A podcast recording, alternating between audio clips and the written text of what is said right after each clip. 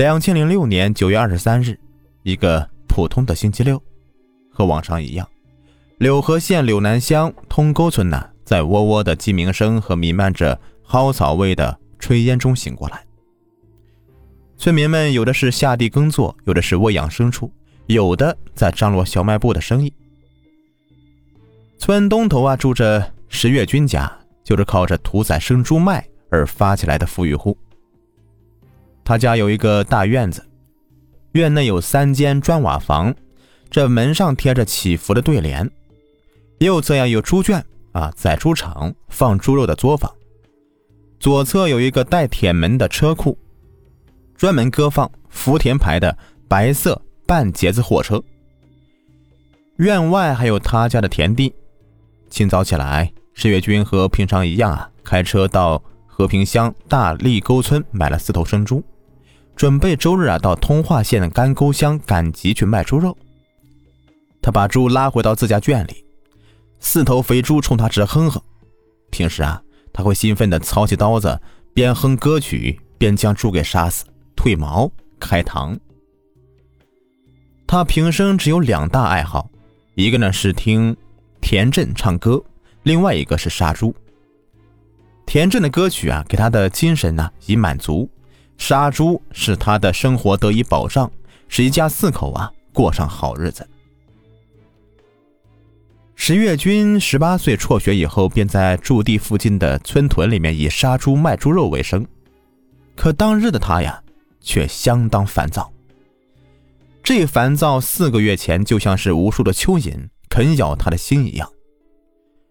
通化县二密镇个体屠宰户李某承包了二密镇屠宰点，按有关部门的规定，周围邻村呢，这个肉贩子都要到二密镇屠宰点屠宰检疫后，才能够允许到市场上面去销售。因到屠宰点杀猪需要交屠宰费和检疫费。一头猪呢，总共要交六十三块钱。石月军是心里不满，更令他不能接受的就是李某这个人。用石月军的话说，李某经常是高收费，还欺负人。经过他们的一圈盘剥下来，一头猪啊也挣不了多少钱了。可是不去屠宰场屠宰，他又惹不起李某。开始啊，他为了自己损失的少一点。每次去二密镇屠宰点时候啊，都是先在家里面杀一头猪，然后呢带着肉再拉另外一头猪啊到屠宰点去检疫，这样能够省下一头猪的屠宰检疫费。他想蒙混过关，可是李某啊却不让。一次，石月军又带在家杀好的猪肉和一头猪到屠宰点时，被李某发现了。李某将他的猪肉给没收，还要罚款三到四万元钱。后来他通过熟人好说歹说的交了几千元罚款。这本来就是视钱如命的石月军呐，是气坏了，他产生了杀死李某的想法。复仇的怒火烧得他是茶不思饭不想，整天是烦躁不安呐。家人感到奇怪，领他去看了心理医生，医生嘱咐啊。让他要适应社会，放宽心胸，到外面走走。媳妇领他到南方去游玩一圈，但是温柔的亲情并没有拉回他复仇的心。回来以后，到屠宰场屠宰猪时，面对李某，他把仇恨一刀一刀的砍在猪的身上。这时候呢，他望着那四头猪，想到明天还要赶集卖肉，所以啊。还得硬着头皮去到李某的屠宰点杀猪，一想到还要送上门去受人家欺负，否则没有别的出路。他问自己：这样活着还有什么意思？于是，九月二十三日的十五点，他在村里理完发以后，到村中的药店买了两小瓶鼠药，心里暗自决定：如果李某想刁难我，我就杀死他。然后喝药自杀。天黑了，石月军带着四把杀猪刀，开着半截车，拉着两头猪，来到了二密镇李某的屠宰点。他把两头猪卸下以后，在一家饭店找到了正在和两人喝酒吃饭的李某。仇人见面，是分外眼红。从来滴酒不沾的石月君呢，也凑上前去喝了一杯啤酒。二十三日的二十三点许，李某和石月君从饭店出来，又遇到了二密镇干沟村的两个个体屠宰户，他们又来到一家呀肉串店呐，吃肉串喝酒。期间，李某当着另外两人的面呢，是声色俱厉的问石月君：“啊，你这回带没带从家里斩杀的肉过来啊？”“没带。”“你再带，我还收拾你。”“我没带。”石月君又重复了一遍。“哼，我在喝酒，你别惹我，惹我，我现在就收拾你。”李某啊，颐指气使的说道：“他哪里想到，平时不声不响的石月君呢，此时正想要他的命呢。”另外两名屠夫冲石月君直使眼色，石月君是在酒桌上面是强咽下这口气了。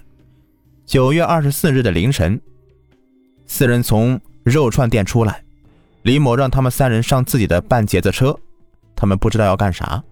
只不过平时听惯了李某的吆喝，都乖乖的上了车。石月军呢，坐在副驾驶位置，李某开车拉着他们向二密镇北甸子村的方向驶去。途经二密镇大连川村时啊，李某将车停下，对后座上的二人说道：“啊，你俩下车，我和小石子儿单独谈谈。”另外两人下车以后啊。李某拉着石月军继续的前驶了五百多米以后，李某将车停下。石月军看李某转身，伸手到后座要拿东西的瞬间，立即猜想李某啊要收拾他。面对身高体壮的李某，他知道一对一的打那是不行的，必须要出其不意才能制住他。那么此时不出手，还等什么呢？说时迟，那时快，石月军嗖的一下从身上的背包里面抽出一把杀猪刀，往李某的腹部捅了一刀。哎呀，石子儿，这是干啥？李某抓住他的双手，连忙说软话：“呃，明哥，我我给你办个杀猪点你快把我送送医院去。”他看石月军是两眼冒凶光，知道不好。急忙下车往车后二密方向跑去，刚跑出六七步啊，就倒在路边沟里。史月军追上前去，狠狠地朝着李某身上连捅了数刀，将他杀死。然后他跳上李某的半截车，驶向了二密镇。途中，他想起了平日里和自己有过矛盾的人，反正都是一个死，不如把仇人都杀死以后再自杀。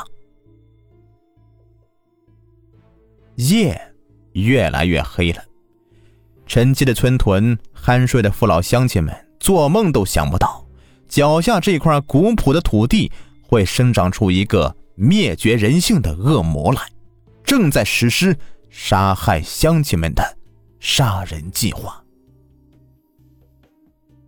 一点十分左右，石月军开着李某的车回到了二密山。乘换自己的白色半截车，来到了二密镇负责检疫工作的畜牧站副站长王玉良的家里。他以喂猪检疫为名啊，叫门。王玉良起来打开门，石月军趁其不备，用刀刺中他的胸部。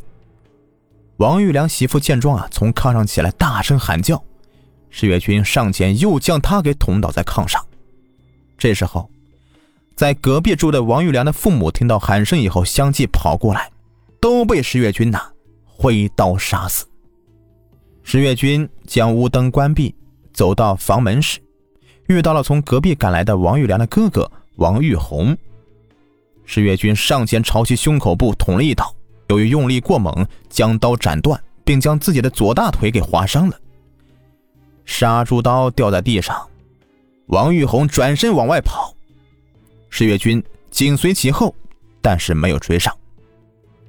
一点四十分左右，石月军驾车前往柳河县的三元浦镇，因为在十八年前，当时只有十八岁的他呀，到三元浦镇于洪勇家的小卖店想偷个面包吃，没等拿到手呢，就被于家发现了。是同学于洪勇当时用打鸟的火枪击中了他的腹部，至今还有几粒沙枪在腹中未取出呢。他一直记恨在心，我杀掉他。石月军是边想边向三元浦镇疾驰，由于到了三元浦镇的路过自家所住的通沟村，他又想到了村中的刘国华和王刚该杀。因刘国华家中的小卖店以前一直卖他的猪肉，三四年前的一个中秋节。他的猪肉啊没够卖，就没给刘家小卖部给留着，引起刘七曹德勤不满，从此刘家不进他的猪肉了。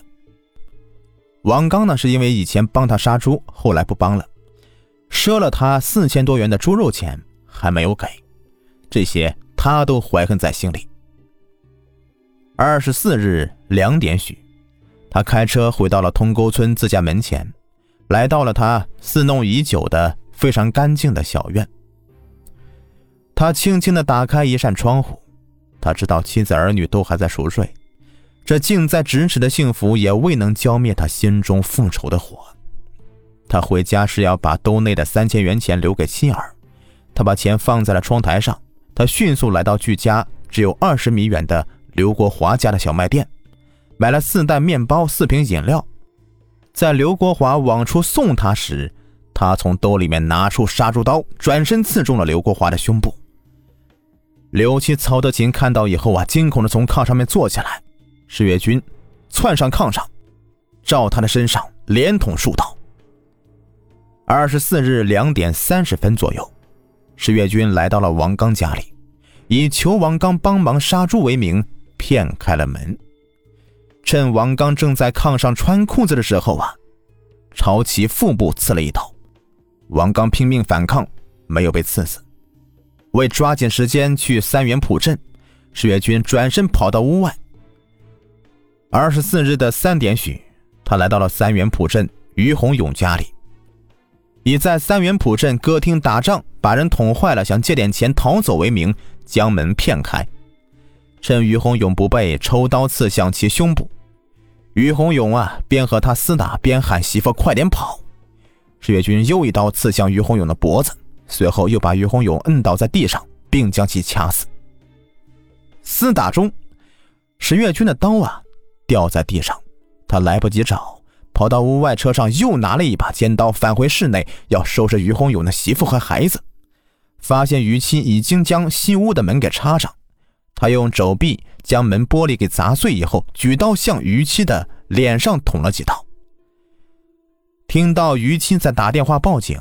他怕耽误时间被人抓住，便迅速回到车上，开车往通沟村走去。天渐渐的放亮了，石月军开车走到了柳南乡金家店公路立交桥时，把车停下，掏出手机向相反地方给撇掉，然后把两小瓶鼠药兑进饮料里，继续驾车回到了通沟村，把车停在村口路旁。在车后座上面拿出一件黄棉袄穿在身上，用一个车座套把面包、饮料、两把杀猪刀等物品都包上，在晨雾的掩护下钻进了通沟村南山玉米地里。好了，本集已播完，下集更加精彩。